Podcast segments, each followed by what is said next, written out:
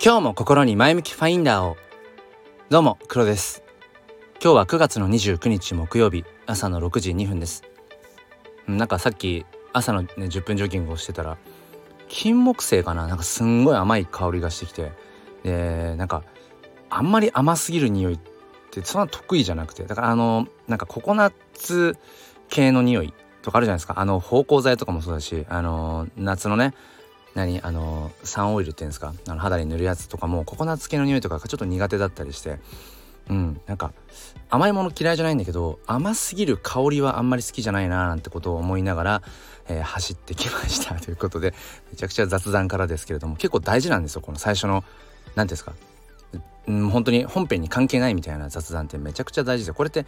なんだ？この対人とのねうん。まあリアルでもまあなんかズームとか使おうとも何でもいいんだけどフィジカルバーチャル問わずね。人とのやっぱりコミュニケーションの最初ってこの雑談ってめちゃくちゃ大事であのまあことこのスタンド FM のね収録に関して僕は朝一番最初に言葉を発するのがこの前向きファインダーなんですね。だからなんかちょっとこうね最初のこううんウォーミングアップじゃないけどそのために雑談をしていますというこれもまた雑談でした。ということで今日はですねえっ、ー、と昨晩ですね昨晩話したえっ、ー、とまあアートに実用性は必要ないっていう、まあ、そんな類の話をしたんですがちょっとその辺りがね僕の中でちょっとすっきりしきっていないので、うんまあ、ちょっとそこに続くような話として、えー、クオリティとなんだっけ。クオリティとあごめんなさいユーティリティですね。クオリティと、えー、ユーティリティについて、えー、触れていきたいと思います。よければお付き合いください。このチャンネルは切り取った日常の一コマからより良い明日への鍵を探していくチャンネルです。本日もよろしくお願いいたします。えもう早速本題なんですけれども、まあ、昨日のおさらいというかまあえっ、ー、とまあクオリティというとねその品質とか、まあ、作品商品サービスの、うん、まあその出来栄えというのかなまあそういうのクオリティって言いますよね。一方でそのユーティリティっていうのは、まあ、実用性とかそのなんかこう活用性とかっていう意味があってその品質とかとはまあ別な部分で、えー、その商品ものサービス作品とかが、うん、どういう活用方法があるかとかそれを持っていることによってどんな、えーまあ、そこに、うん、利益が生まれてくるのかみたいなそのプラスアルファみたいなのが、まあ、ユーティリティってイメージですね。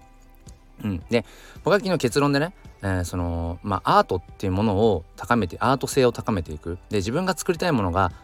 要はアート。まあアートってちょっとね意味としてこう広いですよね、うん、要は作品を作っていきたいって思うのであれば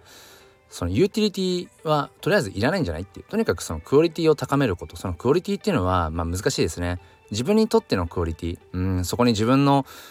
哲学がちゃんと入ってんのかとか。自分のその思いがこもってんのかどうか、うん、そのパッと見た時のね、うん、アートとしての完成度とかっていうのとはまた別なのかもしれない。もしくは自分にとって完成度が高いってものがアート性なのであれば完成度を高めるということが、まあ、クオリティを高めるということになるのかなと思うんです。まあ、これはもう何でしょう。まあうんどんなことにでも当てはまると思うんです。アートって言っちゃえばね。音楽もそうだし、えー、まあイラストとか絵とかも類もそうですよね。うん。まあはたまた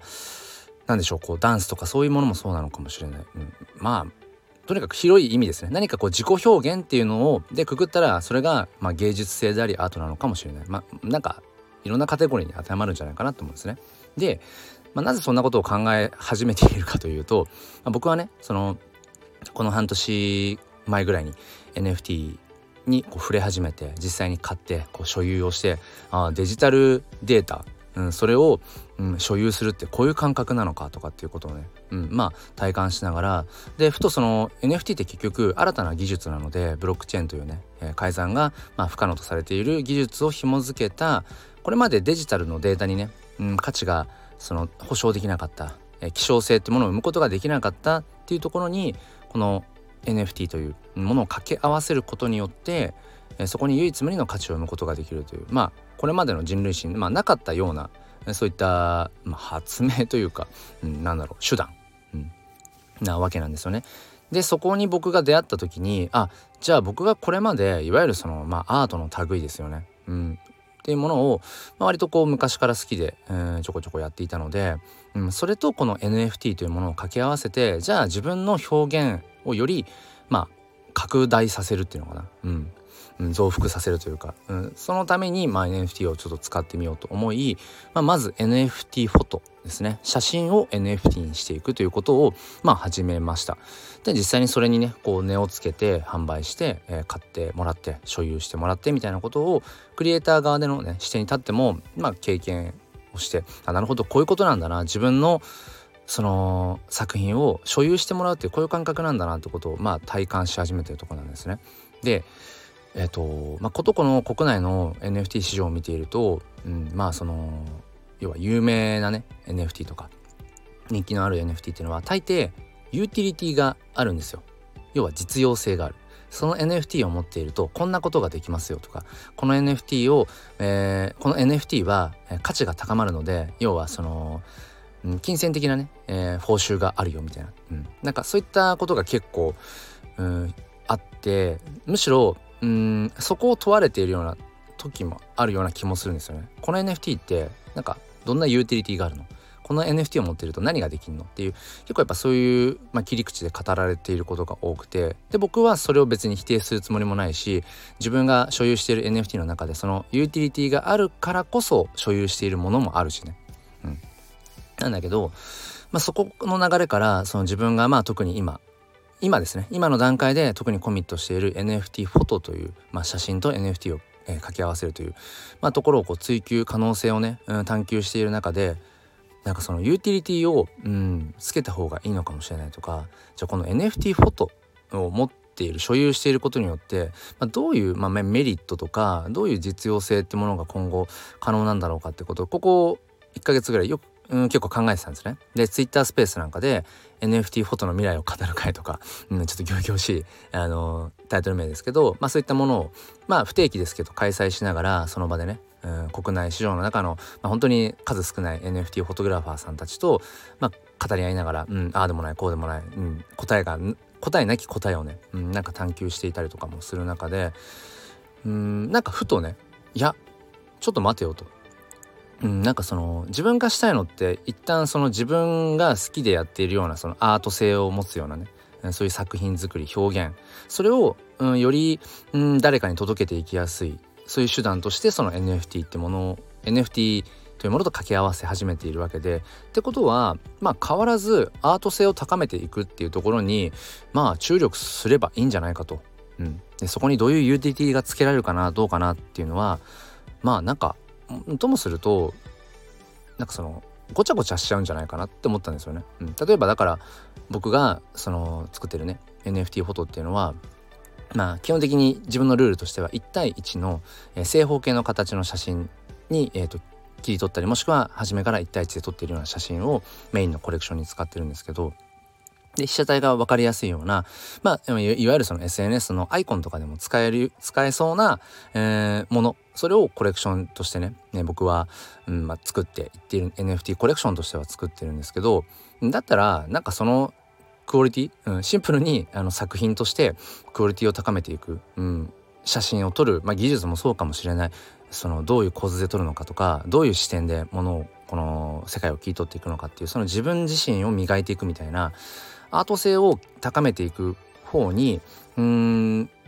何ていうのかな集中すればいいんじゃないかってちょっと思ったりして、うん、ただ一方でそのユーティリティっていうものも確かに何ていうのかな。やっぱりその NFT だからこそ紐付けられるところっていうのはやっぱあるんですよね。うん、デジタルデータゆえにそういうユーティリティってものが、えー、できるのでそうそう。その要はね自分の NFT が入っている、えー、仮想通貨ウォレットメタマスクウォレットですね。うん、それを認証することによってあこの人はこの NFT を持っているということが、えー、きちんと証明できると。なのでこのクローズドな、えー、コミュニティのえー、場所に入れますよとかあそうかこの特定の NFT を持ってるんですね。じゃあ持ってる人にホワイトリストといって、まあ、新たな NFT コレクション作品の、ま、優先購入権がもらえますよとか。あとは最近だとえーと、CNP というね、えーと、クリプト忍者パートナーズという NFT を、えー、持っている人は、えー、このお店で こういったなんか特典がもらえますよとかフィジカルのねリアルな場所での、うん、とかっていう風に、うんまあ、デジタルデータだからこそ NFT だからこそのその実用性みたいなものも生まれているのでこの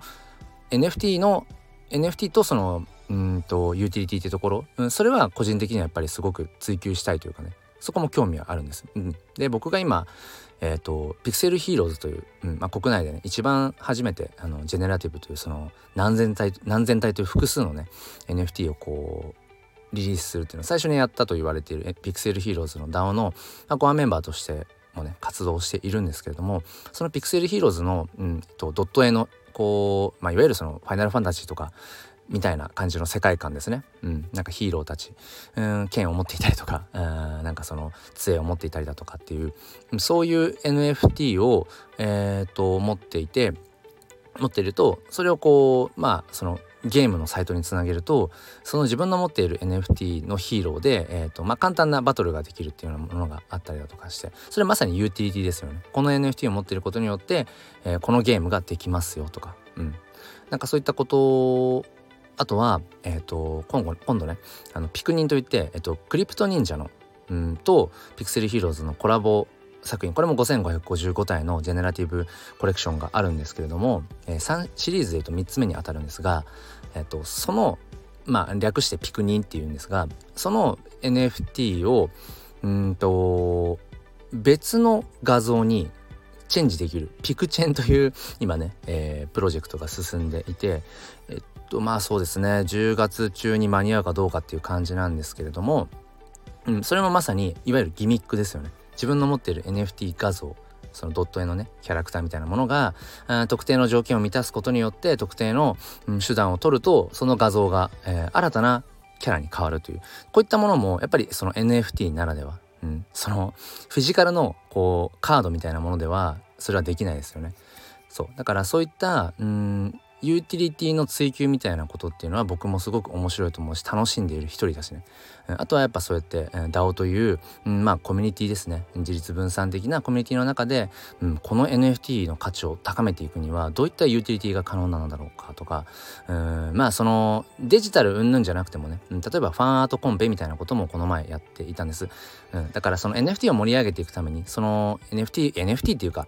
うん、その元にあるアートをねえー、もっと楽しんでもらうためにはどういうなんかこう企画ができるかなとかってそういったものもまあユーティリティの一つなのかもしれないけど、うん、そういったこともなんかこう追求し始めている自分がいるから一クリエイターとしてというよりも DAO のメンバーとしてそういった活動うんをしたりとかそういう視点を持つようになったからこそ余計にその一クリエイターとしてやっている部分に関してはもうシンプルに自分のアート性を高めていくっていうところに注力すればいいんじゃないかななんてことを、えーと、思っています。うん、ということで今日はですねまあそのクオリティとユーティリティっていうところでまあそのもちろんねクオリティもあってさらにユーティリティもあったら最強だと思うんですよね。作品としてもぶっちぎってるしでさらにその作品を持っていることによって、まあ、プラスのなんかこう実用性がある、まあ、それがある種の理想なのかもしれないけれども、まあ、なかなかやっぱり一クリエイター、うん、なんだろうな、まあ、いわゆる一般人というか、うん、にはなかなかやっぱそれって難しいなと。ユーティリティの方は特に、やっぱりそもそも、うん、この Web3 とかじゃなくて Web2 の頃からもうそもそもエンジニアとしてとかプログラマーとしてとかインフルエンサーとしてとか起業家としてとかね、うん、そういう風な活躍をすでにしてるとか基盤を築いているとかうんとやっぱりなかなかそうじゃない僕なんかはね、うん、やっぱりそのユーティリティの方をどうしていくかっていうのはなかなかやっぱ難しかったり思いつかなかったりもするので、まあ、まずやっぱり表現者として、うん、まあなんか原点に戻って、うん、自分が撮りたい写真、うん、その写真を通してどういうことをメッセージを伝えていきたいのかとかそうですね、うん、なんか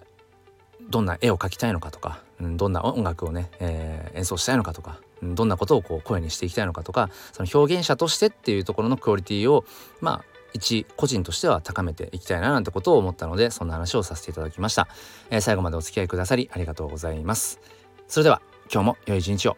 ではまた。